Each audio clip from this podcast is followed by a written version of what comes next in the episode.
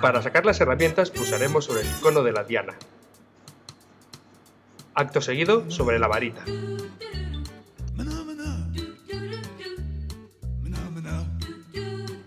Pulsando sobre la varita tenemos los diferentes contenidos que podemos insertar en la página web.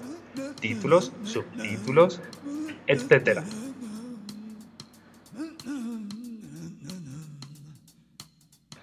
Para colocar uno de los elementos, como por ejemplo el párrafo, pulsaremos y arrastraremos a la posición donde queramos, como vemos.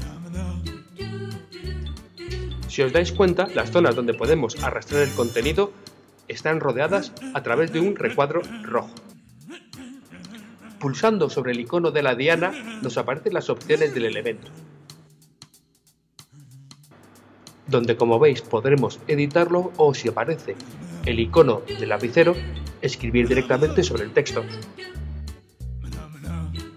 Con la herramienta párrafo podremos escribir, obviamente, más de un párrafo. Si os fijáis, en la parte superior tenéis iconos para negrita, cursiva, subrayado, diferentes orientaciones del texto o para poner listas numeradas o viñetas. Recordad que con los iconos superiores podéis seleccionarlos antes de escribir el texto o seleccionando el texto y pulsar sobre el icono para que realice la acción, por ejemplo ponerlo en negrita. Si os fijáis en el editor irá apareciendo exactamente igual de como va a aparecer en la página web, con lo cual os podéis hacer una composición clara de cómo está quedando vuestros textos. Para salir de este modo de edición podemos pulsar en cualquier otra parte de la web.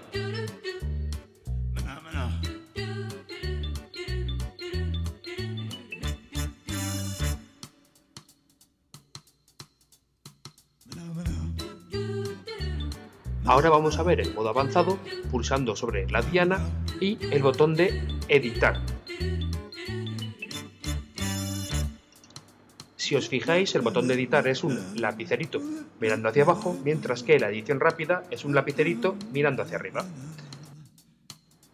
Este modo es similar al anterior, salvo que si observáis en la barra superior tenemos muchas más herramientas que en el modo de edición rápida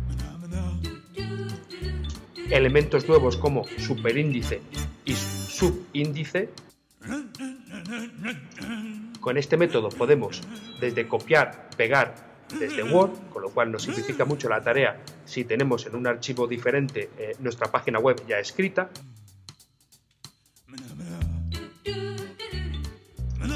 Y nuevos estilos de listas y de numeración.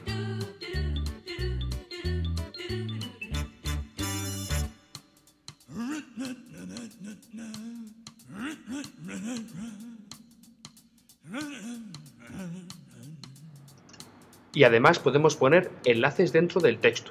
Para ello, escribiremos antes el texto, lo seleccionaremos y pulsaremos sobre el icono de el enlace. Se nos abrirá una ventana donde indicaremos la dirección, si queremos abrirlo en la nueva ventana o en la misma ventana, aparte de otras opciones, y el título para dicho enlace.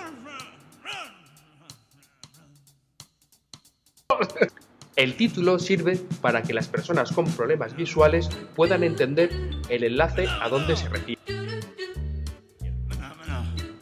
También podemos colocar imágenes, documentos o adjuntos, pero eso lo veremos en otro capítulo. La parte más interesante es que con este nuevo editor podemos insertar tablas. Lo único que tenemos que tener claro antes de crear una tabla es el número de filas y de columnas que van a tener.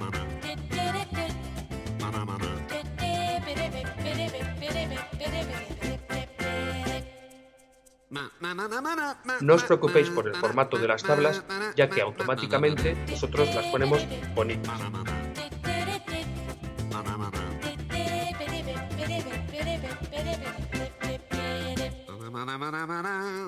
A su vez, con el botón Omega podremos poner símbolos.